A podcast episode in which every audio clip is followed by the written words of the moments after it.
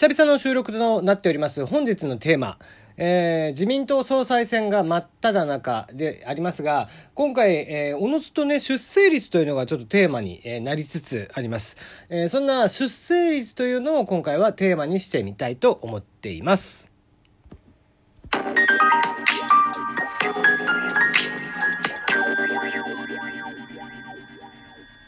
改めましてこんばんは。炎上しそうで炎上しないさすらいのエンタメ系ウェイブウォッチャーテリーのよもやますぎる部屋でございます。いかがお過ごしでしょうか？えー、実に4日ぶりの配信ということで、これちょっと久々でしたね、こんだけ空いたのは。えー、まあね、とはいえ、えー、3日前ですか、えー、マッコさんのところに急遽、えー、出てまいりまして、えー、そちらの方にお邪魔をしたものの、えー、自分自身の配信は4日ぶりということでご無沙汰をしておりました。え、本日は、え、冒頭に言った通りに出生率、こちらについて考えていきたいなと思っていますが、まあ、いかんせんセンシティブな問題ですよね。まあ、こう、いろんな問題と、えー、まあね、いろんな問題を今までも取り上げていますが、この少子化問題というのも非常にセンシティブな問題で、まあ、重要視されている問題ですよね。まあ、国内においては、えー、昨年が、えー、かなりまた低水準となって、えー、出生率ですね。えー、一人、これ本来は一人の女性が生涯に産む子供の数字、えー、子供の人数というのを、えー、表しているのが、えー、合計特殊出生率となりまして、まあ、こちらが一般的な出生率と言われるんですけども、前年から0.06ポイント落ちました。えー、4年連続の低下で12年ぶりの低水準1.36人ということで、えー、生まれた子供の数というのも過去最小86万5234人に落ち込みました。えー、そんな中、今回行われる自民党総裁選では、まあ、お三方、それぞれがこの少子化対策というのに、えー、意見を出し合っていますが、まあ、えー、そんな意見がですね、必ず出ると、いやいや、そうじゃなかろうがという意見も必ずツイッター上では飛び交うように見えています。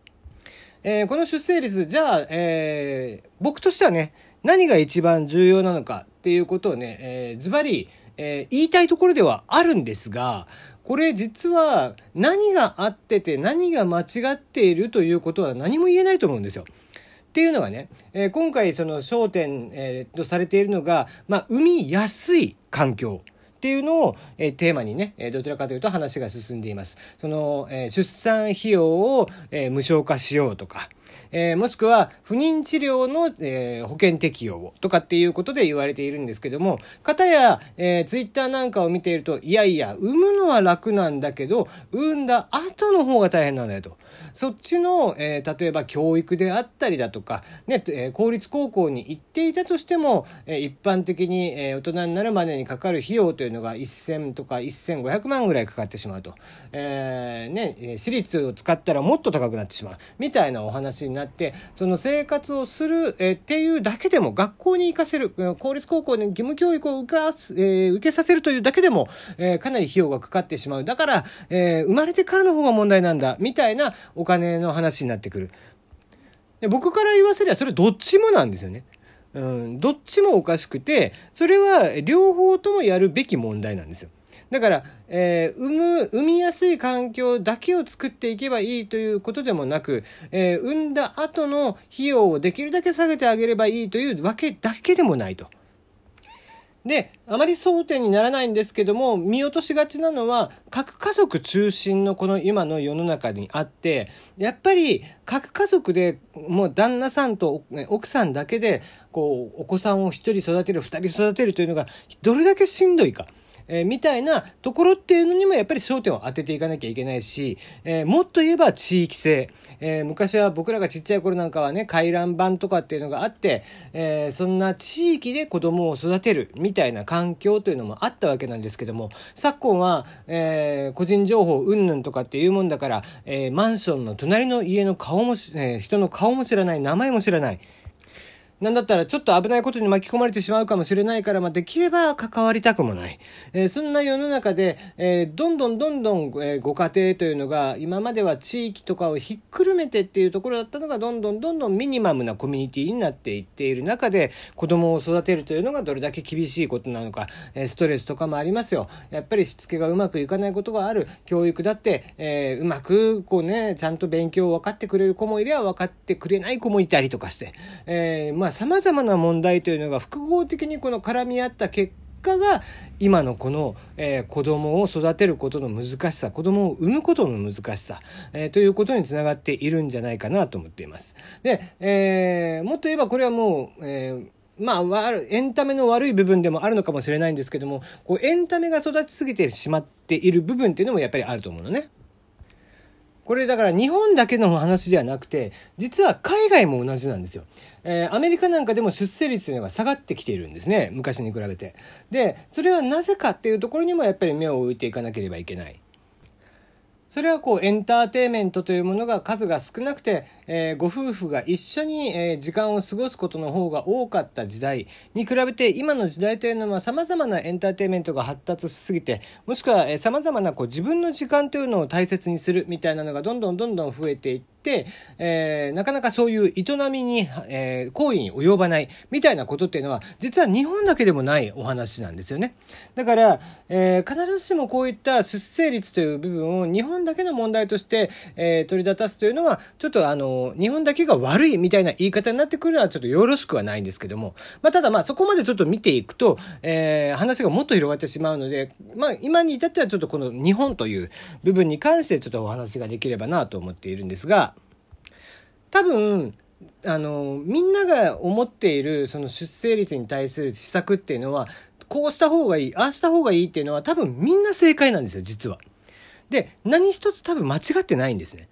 で、えー、それぐらい今のこの少子化問題超少子化問題というのは本当に複合的な問題がはらんでいて本当にその不妊治療なんかもそうだよねやっぱり、えー、不妊治療なんかも、えー、本当に困っている人たちがかかっているコストというのは何百万とかかかっているっていう場合もあるんですよね。で、えー、それを保険負担してあげるっていうことが、えー、実はどれだけ、その、おか、なかなかお子さんができないご家庭にとって、えー、プラスになるのか、みたいなお話もありますし、出産費用は、まあ、どっちかというとビビたるもんだよね。出産費用って、いあの、言って、え、自然分娩だと50万ぐらいですか。え、まあね、え、あまりそれはよろしくはないですけど、帝王切開とかになって手術ってなった場合には保険適用になるので、えー、コストはもっと抑えられるんですけども、まあそれはただね、やっぱりその手術という体にメスを入れることなので、えー、そういったお話ではなく、まあ自然分娩をできるだけ、えー、していて、えー、とはいえ、まあそれ自体もね、やっぱりお母さんの体にはすごく負担がかかるわけで、本当お子さんが生まれるというのは、赤ちゃんが生まれるというのは奇跡みたいなもんなんでね。えー、その赤ちゃんが生まれてお子さんが無事に生まれてきてお母さんが無事で生まれてあ無事で終わって帰ってくるということがどれだけ素晴らしいことなのかというのを、えー、今の日本人というのはもっと分からなければならないなと思うんだけど。本当に素晴らしいことなんだよね、それって。昔は、えー、出産と同時に亡くなるみたいなのも当たり前のようになって、それが今は日本、こと日本においては、その、えー、医療技術がものすごく発達をしていて、そこがものすごく、えー、安全に、えー、産むことができるという、えー、そういったことというのはあったりとかはするんですけども、まあ、とはいえとはいえ、まあ、ちょっとね、そのあたりまで見ていくと本当にいろんな問題が絡んでくるのであれなんですが、まあ、出産費用という部分に関しては、まあ、一瞬、えー、50万ぐらいで終わるもの、しかも言って申請すればちゃんと返ってくるんでね。だから返ってくる費用なんで、もともとほぼ無償化に近いわけなんですよ。でそういった中でその出産費用とか、まあ、不妊治療だけってなってくるのもまた違うだろうと、えー、おっしゃる通りですツイッターなんかでは言われている通りやっぱり産んだ後の費用というのもものすごくかかってくるわけですね。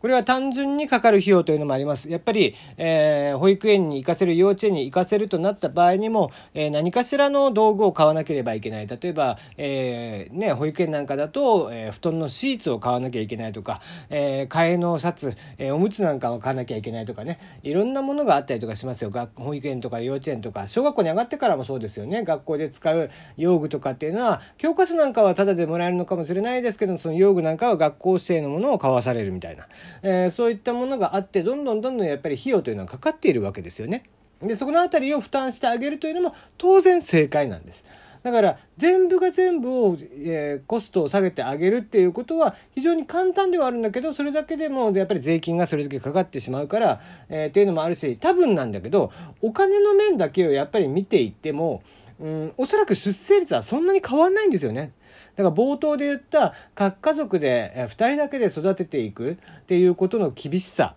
うんこうね子育てってやっぱりすぐぶつかるんで、えー、お母さんお父さんやっぱりこそこに対してストレスをすごく感じる。そのケアというのも非常に必要で。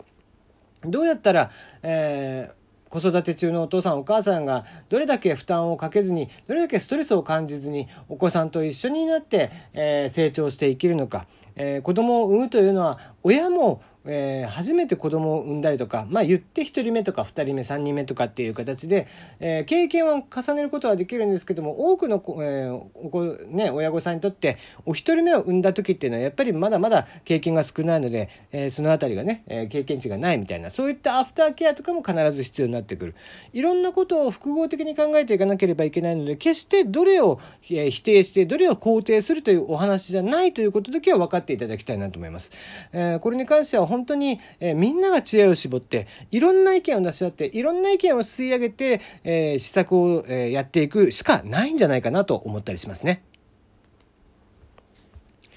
だからね、まあいろんな、こう、ツイッターなんか見てても右も左もいて、えー、いろんな意見が飛び交って、ああだこうだって言って、それは違う、あれは違うとかって言ってるけど、そうじゃなく、ことこう、少子化問題に関しては右も左もなくさ、えー、それもついその意見もいいね、この意見もいいねで、どんどんどんどんやっぱり実行していかないと、本当にこう、これだけ出生率が下がっていっているってそして、えー、超、えー、高齢者社会ってなっている中で人口がどんどんどんどん減っていくっていう、そのね、いつかこの日本という国がなくなってしまうという、えー、状況まで陥っている。ね、50年後とかでしたかね、えー、1億人を切ってしまうんじゃないかろうかとも言われてますよね。僕たちの子供たちが、えー、よりね、大人になった時に、一緒になってストレスなく子供を育てていける、子孫を増やしていける、そういった環境づくりをぜひ率先してやっていっていただければいいんじゃないかなと思っています。